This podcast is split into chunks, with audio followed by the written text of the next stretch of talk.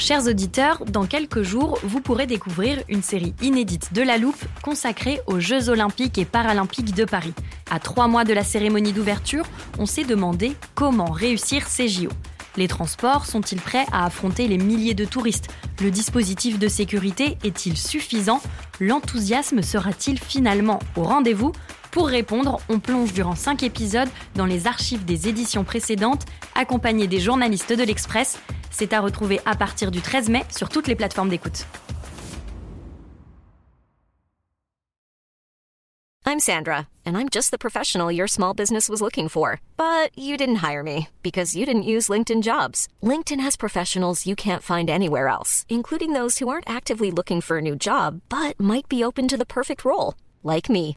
In a given month, over 70% of LinkedIn users don't visit other leading job sites. So if you're not looking on LinkedIn, you'll miss out on great candidates like Sandra. Start hiring professionals like a professional. Post your free job on linkedin.com/people today.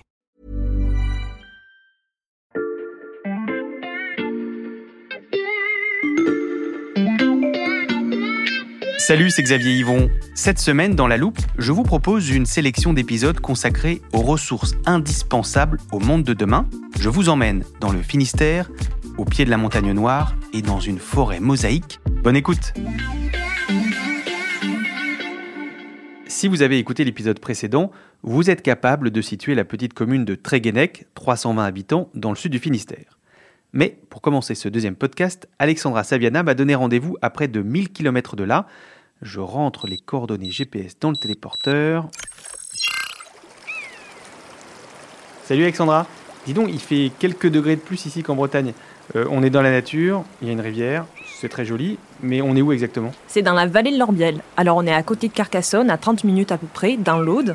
On est sur le flanc sud de la montagne noire. Cette fois, on entend des oiseaux, mais on va pas énumérer leurs noms. Euh, Pourquoi tu voulais m'emmener ici? Je t'amène ici parce que c'est le site de la dernière mine exploitée en France. Alors c'est la mine de Salsigne qui était la plus grande mine d'or d'Europe, fermée en 2004, et plus grande mine d'arsenic au monde.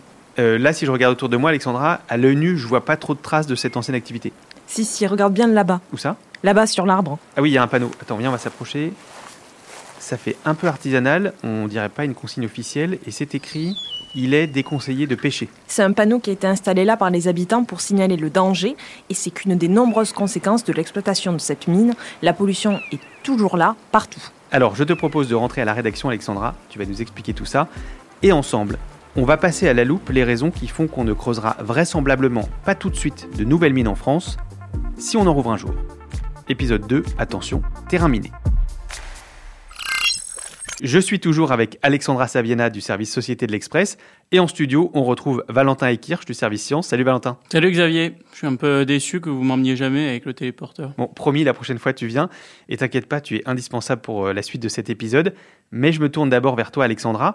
Euh, L'histoire que tu as commencé à nous raconter, tu la connais très bien puisque tu en as fait un livre. Ça s'appelle L'or de la montagne noire aux éditions JC Lattès. Oui, c'était pour raconter cette histoire assez dramatique qui s'est passée dans l'Aude.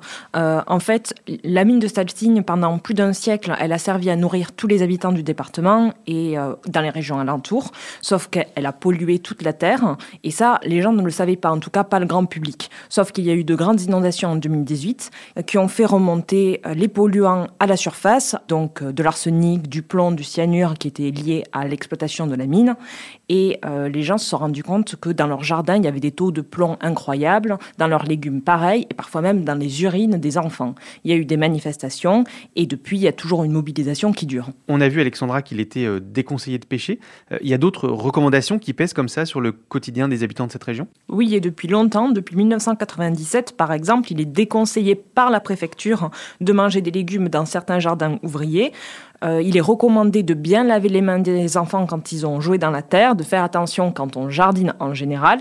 Et pour vous donner une idée de l'ambiance, dans l'Aude, euh, dans la vallée de l'Orbiel, on voit carrément une plaque d'arsenic géante à flanc de colline, et c'est de l'arsenic pur qui est là depuis un siècle. Donc, si je te suis bien, Alexandra, les dégâts causés par l'exploitation des mines désormais fermées font craindre un coût social élevé là ou on projette d'en ouvrir de nouvelles Oui, il y a le gros écueil de l'acceptabilité sociale parce que euh, les gens sont inquiets quant aux dégradations environnementales qu'on voit comme à Salsigne, mhm. mais aussi euh, quant à l'avenir économique des régions après la fermeture de la mine, parce que les régions françaises qui étaient des régions minières ne sont pas non plus dans une santé économique florissante aujourd'hui. Et c'est en partie ce qui se joue avec la mobilisation euh, à Tréguenec dont on parlait dans l'épisode précédent. Oui, et puis ensuite il y a aussi toute la polémique autour du projet d'exploitation minière de la montagne d'or en Guyane. Et c'est pareil pour le permis d'exploitation de la mine de tungstène de Salo en Ariège qui a été lancé en 2015 et qui a été annulé par la justice euh, cinq ans plus tard. Euh, l'ancien directeur général de Variscan Mine, donc c'était la société qui détenait le permis de recherche exclusif à Salo, me disait les Français ont gardé en tête une idée éculée de ce qu'est la mine. Ils pensent à Germinal, mais c'est plus ça aujourd'hui. Quand on parle de mine, les Français pensent au Germinal d'Émile Zola. Et le gouvernement a bien compris que pour espérer mener à bien le moindre projet, il était indispensable de s'adapter. Ce projet doit se conformer à la charte mine responsable, qui est l'excellence des critères environnementaux, je l'avais dit dès août 2015, avec des engagements pris du côté euh, des industriels. L'archive date de 2017, pendant le premier quinquennat d'Emmanuel Macron, et le président de la République était interrogé sur le fameux projet guyanais de la montagne d'or que tu mentionnais Alexandra, il parle d'une charte mine responsable de quoi s'agit-il? Alors en 2015, quand il était encore ministre de l'économie, Emmanuel Macron avait engagé une concertation pour donner corps à ce projet de mine euh, responsable. Ça a pris les traits d'une refonte du code minier pendant son premier mandat pour prendre en compte les impératifs de respect de l'environnement. Et c'est-à-dire concrètement? Alors concrètement, le concept de mine responsable, on va pas se mentir, c'est assez flou. Euh, les acteurs du monde de la mine, comme Eramet par exemple, une entreprise française, disent qu'ils prennent en compte des critères comme les émissions de CO2, l'impact sur la biodiversité et qu'ils se concertent avec les populations locales quand ils font une exploration. Mhm. Souvent, ils mettent aussi les réussites paysagères en avant. Euh, mais les écologistes nous ont dit euh, on peut mettre de la forêt, de l'herbe sur un ancien site minier, mais on ne remettra jamais de l'agriculture car les niveaux de pollution sont trop importants. Oui, et mine responsable ou pas, ce qui est sûr, c'est que l'ouverture de ces mines sur le sol métropolitain, c'est clairement pas pour demain. Mais qu'est-ce qui te permet de dire ça, Valentin? Il faut déjà regarder la stratégie française. Le gouvernement, il nous parle de remonter la chaîne de valeur, c'est-à-dire en fait de consolider les capacités de production des éléments stratégiques euh, que sont par exemple les moteurs euh, d'éoliennes, les moteurs d'avion et les batteries surtout, avant de creuser le sous-sol français. Ils nous prennent en exemple les 3 giga usines de batteries électriques qui sont récemment implantées dans le Nord et qui renforcent la stratégie européenne de fabrication de ces batteries euh, destinées à l'industrie automobile. Ça veut dire, Valentin, que dans l'immédiat, on n'a pas les capacités de production pour utiliser au mieux les 66 euh, 000 tonnes de lithium de Tréguenec, quand bien même on creuserait cette mine. Mais c'est-à-dire qu'il faut surtout, avant tout, construire l'écosystème dans lequel va s'intégrer tout cela. On a parlé euh, précédemment de l'importance aujourd'hui de renforcer notre capacité à produire ces éléments stratégiques, que sont les batteries, les moteurs, etc. Tout ça, c'est actuellement en construction en France et en Europe globalement. Et cette filière, elle n'est pas encore consolidée, ce qui fait que, eh bien, euh, si on décidait aujourd'hui euh, de se lancer dans un grand projet minier, eh bien, ce lithium, il partirait euh, avant tout à l'étranger, avant même de participer à l'économie française, par exemple, de la batterie automobile. Mmh. Et donc, les associations écologistes, les industriels même disent qu'aujourd'hui, il y a peut-être des chantiers un petit peu plus urgents à traiter. quel chantier bah, Par exemple, améliorer nos compétences dans le recyclage et ce qu'on appelle le raffinage des minerais. Le recyclage, on estime même que c'est un gisement en soi. C'est-à-dire qu'il y a des métaux euh, stratégiques que l'on peut récupérer euh, dans tous les composants euh, électroniques, électriques dont on dispose aujourd'hui. On pourrait aller jusqu'à 40% de réutilisation de ces métaux dans certains domaines. Ensuite, il y a le raffinage. Le raffinage, c'est une partie absolument essentielle, c'est-à-dire qu'une fois qu'on a extrait eh bien, le minerai, il va falloir le traiter, l'affiner pour arriver à la matière finale, la matière de destination. par exemple, quand on extrait du cuivre, eh bien, on va pouvoir avoir du nickel ou du cobalt derrière. Tout ça, ça demande des compétences spécifiques. Attends, Valentin, ça me dit quelque chose. Je rouvre l'armoire. Dans l'épisode sur les terres rares et les métaux critiques, Lucas Mediavilla, notre spécialiste énergie à l'Express, nous expliquait justement que la Chine était en situation de quasi-monopole concernant le raffinage. Ça, c'est le deuxième étage de la fusée. Elle se contente pas d'extraire les, métaux, elle les raffine aussi. Euh, ce qui est intéressant sur le cuivre, par exemple, c'est qu'au début des années 90, l'Europe et l'Amérique y maîtrisaient très largement les activités de raffinage au niveau mondial. Aujourd'hui, la Chine, elle raffine 40% du total mondial du cuivre en circulation. Et, et sur les autres métaux, c'est aussi important puisque la Chine, elle raffine 35% du nickel au niveau mondial, entre 50 et 70% du lithium et jusqu'à 90% des terres Donc on comprend bien effectivement que euh, pour ce qui est du raffinage, l'enjeu c'est de rattraper ce retard et de sortir de cette euh, dépendance vis-à-vis de la Chine. Et ça d'ailleurs, ça pose aussi des questions euh, concernant le respect de l'environnement. Donc, améliorer le recyclage et le raffinage, consolider les capacités de production avant d'extraire le moindre minerai et mettre en place des garde-fous pour limiter les atteintes à l'environnement, tout ça va prendre du temps, reste à savoir où s'approvisionner en attendant.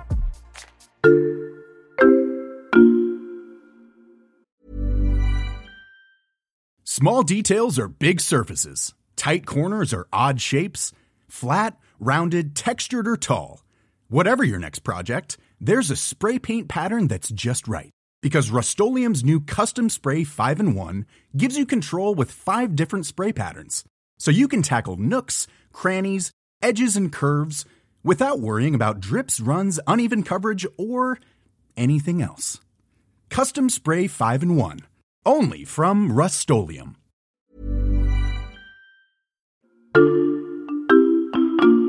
Xavier, est-ce que tu sais ce que c'est que la géothermie? Alors, je dirais que c'est l'étude de la chaleur ou des températures dans le sous-sol de la Terre. Oui, alors en fait, le terme désigne surtout la technologie qui vise à exploiter cette chaleur du sous-sol. Mhm. L'idée, c'est qu'en creusant un trou à des profondeurs euh, variables, mais parfois même à très grande profondeur, à plus de 500 mètres sous terre, on va récupérer l'eau chaude qui se trouve dans ces profondeurs, ou alors parfois on va injecter de l'eau afin qu'elle se réchauffe dans les profondeurs, et puis on va la récupérer. Ça, ça permet euh, d'avoir euh, de l'eau chaude et ça permet de produire de l'énergie, même avec de la vapeur qui permet de faire tourner une turbine. Mhm. Mais on peut aussi extraire ce que l'on appelle des saumures, c'est-à-dire des eaux qui sont riches en minéraux et notamment riches en lithium. Et ça, bah, c'est ce sur quoi euh, travaille Eramet, euh, le minier dont on a parlé précédemment, qui euh, dirige un projet pilote à Strasbourg. Et, l'impact sur l'environnement et la population est, moindre par rapport à celui d'une mine traditionnelle? Oui, en fait, l'intérêt de la géothermie, c'est que la surface nécessaire, elle est assez réduite. Et surtout, toutes les activités se passent en sous-sol. Et avec moins de pollution. Il y a un petit problème qui a été vécu par les habitants à Strasbourg, c'est que si on injecte trop profondément de l'eau ou alors d'une certaine manière, dans certains niveaux de la roche, ça peut engendrer des mouvements de la roche qui peuvent provoquer des petits séismes. Les habitants ont été réveillés ce mercredi matin par une secousse d'une magnitude de 2,4 sur l'échelle de Richter. Et cette centrale pourrait en être la cause. Elle est en tout cas pointée du doigt par les élus locaux qui s'inquiètent de la répétition des secousses sismiques. Mais globalement, euh, on est loin de la mine à ciel ouvert euh, qui, euh, justement, représente l'impact le plus important en termes environnementaux. Hmm. Cela montre que, globalement, les grands miniers, s'ils nous parlent de la géothermie aujourd'hui pour extraire ces matériaux, c'est que le projet de grandes mines à ciel ouvert ou de grandes mines dans des roches dures, ils ne le voient pas en France aujourd'hui. Hmm. Par contre, ils le voient à l'étranger. Ils le voient dans des gisements qui se trouvent en Afrique, en Asie ou en Amérique et qui, eux, sont des gisements qui sont des grands gisements où la la présence des matériaux euh, qu'ils recherchent est très importante et qui sont donc très lucratifs par rapport aux ressources métropolitaines, qui sont finalement en assez faible quantité par rapport aux besoins euh, aujourd'hui euh, estimés. Donc à l'argument de l'acceptabilité sociale s'ajoute pour l'instant un argument économique, même s'il y a des tonnes de métaux rares sous le sol français, ça coûte toujours moins cher de les extraire ailleurs. Alors c'est ça, mais avec quelques réserves. Un, déjà, ça nous mhm. maintient en situation de dépendance par rapport aux pays étrangers. Et ensuite, parce qu'il y a de nouvelles techniques d'exploration qui, aujourd'hui, pourraient mettre au jour un sous-sol beaucoup plus riche que ce que laissent croire les recensements actuels. Ça pourrait, par exemple, être très intéressant de relancer d'anciennes mines qui contiennent des réserves inexploitées. Par exemple, pas très loin de Salsigne, il y a aussi un gisement de terres rares. Oui, euh, en fait, euh, tous les acteurs disent qu'il faut une réflexion euh, globale sur l'ouverture de ces éventuelles futures mines en France. C'est-à-dire qu'il faut penser notre système système de la transition en se disant bah, à quoi vont servir ces métaux? Est-ce qu'ils vont servir davantage aux voitures électriques? Et est-ce qu'il faut autant de voitures électriques que de véhicules thermiques aujourd'hui? La question est posée. Ou est-ce qu'il faut euh, mieux que ça serve aux, moteurs euh, d'éoliennes? Il y a euh, toute une réflexion qui est de dire si effectivement on doit rouvrir ces mines, eh bien, il faut essayer de réfléchir avec euh, tous les acteurs. Et cette réflexion avec tous les acteurs, elle passe aussi par la population, avec une vraie concertation avec les populations locales qui vont subir le projet minier, pour éviter de refaire les mêmes erreurs qu'au siècle dernier, où les projets industriels étaient très secrets et où les populations se sentaient un peu exclues. Et cette concertation, on a bien compris que ça n'était pas gagné dans ce type de dossier. Merci beaucoup, Alexandra et Valentin. Merci. Merci, Xavier. Alexandra Saviana et Valentin Ekirch, je ne saurais trop vous recommander d'aller lire leur enquête sur l'express.fr. Profitez-en, les trois premiers mois d'abonnement ne coûtent que 99 centimes en ce moment. Et pour retrouver toutes les séries et tous les épisodes de La Loupe, vous connaissez la méthode, courez vous abonner sur la plateforme de votre choix, Apple Podcast, Spotify ou Castbox par exemple. Je vous rappelle aussi que la Loupe propose désormais une newsletter. Pour la recevoir, il vous suffit de vous inscrire grâce au lien dans la description de ce podcast. Cet épisode a été fabriqué avec Jules Cro, Margot Lanuzel et Lison Verrier. Retrouvez-nous demain pour passer un nouveau sujet à la Loupe.